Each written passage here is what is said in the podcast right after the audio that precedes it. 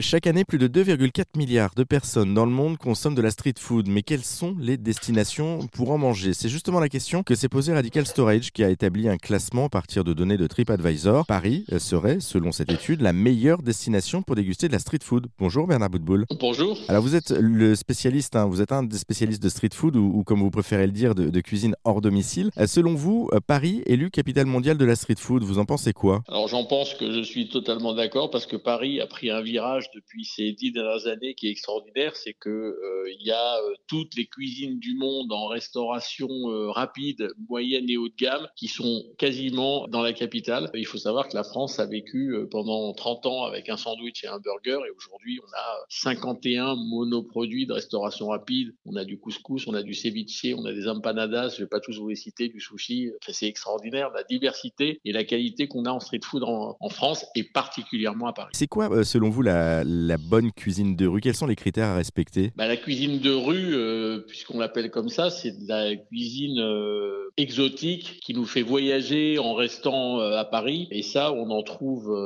pas mal dans le monde entier. Et c'est très nouveau, c'est très nouveau à Paris. Mais attention, cette cuisine de rue, contrairement aux autres pays dans le monde, ne se consomme pas et ne se boit pas en mouvement. Les Français veulent se poser plus ou moins confortablement pour manger et boire qu'ils ont acheté. Une petite question qui pourrait peut-être paraître bête, mais est-ce que la cuisine du monde peut se décliner en version street food? Je pensais par exemple à un bœuf bourguignon, euh, ça c'est pour le côté traditionnel français. Est-ce que ça peut être aussi déclinable en, version street food Malheureusement, non, je crois pas. Les Français ont un tel respect pour leur, euh, nourriture et, euh, comment je pourrais dire, pour leurs racines culinaires. Et c'est aussi pour ça qu'on ne mange pas et qu'on ne boit pas en mouvement. C'est qu'ils ne conçoivent absolument pas que leur restauration traditionnelle, les plats iconiques, se transforment en street food. On ne verra jamais, je sais pas, un petit salé en lentilles, un cassoulet, une blanquette de veau en barquette que j'emmènerai dans la rue. Malheureusement, ça a été tenté, hein, c'est pour ça que je vous dis ça, et, les Français, ça n'en veulent pas. c'est dommage, pourtant, parce qu'il y a de l'idée derrière. Je pensais, euh, bon là, on trouve de la tartiflette ou d'autres choses euh, également emportées. Euh, c'était un, concept et, c'est dommage.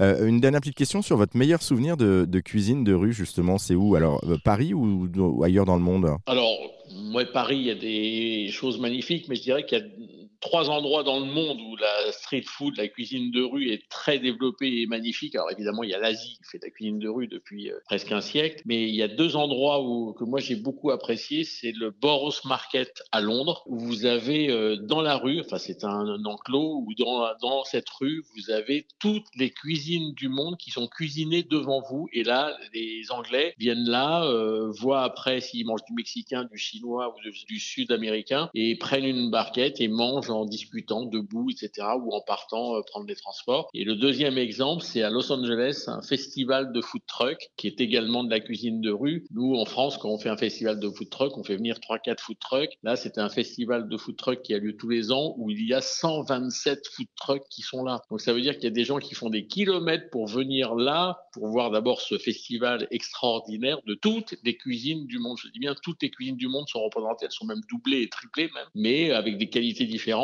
et ça, c'est de la street food vraiment euh, au sens euh, propre du terme. Surtout que les anglo-saxons, qu'ils soient anglais ou, ou, américains, sont vraiment des street fooders. Ils mangent en mouvement, ils mangent dans leur voiture, ils mangent dans leur transport et ils mangent en marchant dans la rue. Et on pense notamment aussi au café qu'on prend comme ça à emporter un petit latte euh, sur le chemin. Chose qui commence à arriver en France, on commence à prendre l'habitude, mais c'est déjà bien ancré effectivement dans les pays anglo-saxons. Et sur la nourriture, c'est sur le même modèle. Merci beaucoup Bernard Boutboul pour cet éclairage. Si Paris décroche la médaille d'or hein, de ce classement et le titre de capitale mondiale de street food. Athènes en Grèce, avec notamment sa célèbre moussaka, décroche elle la médaille d'argent? Et Rome en Italie la médaille de bronze avec sa gastronomie chaleureuse. Allez, bon appétit à tous.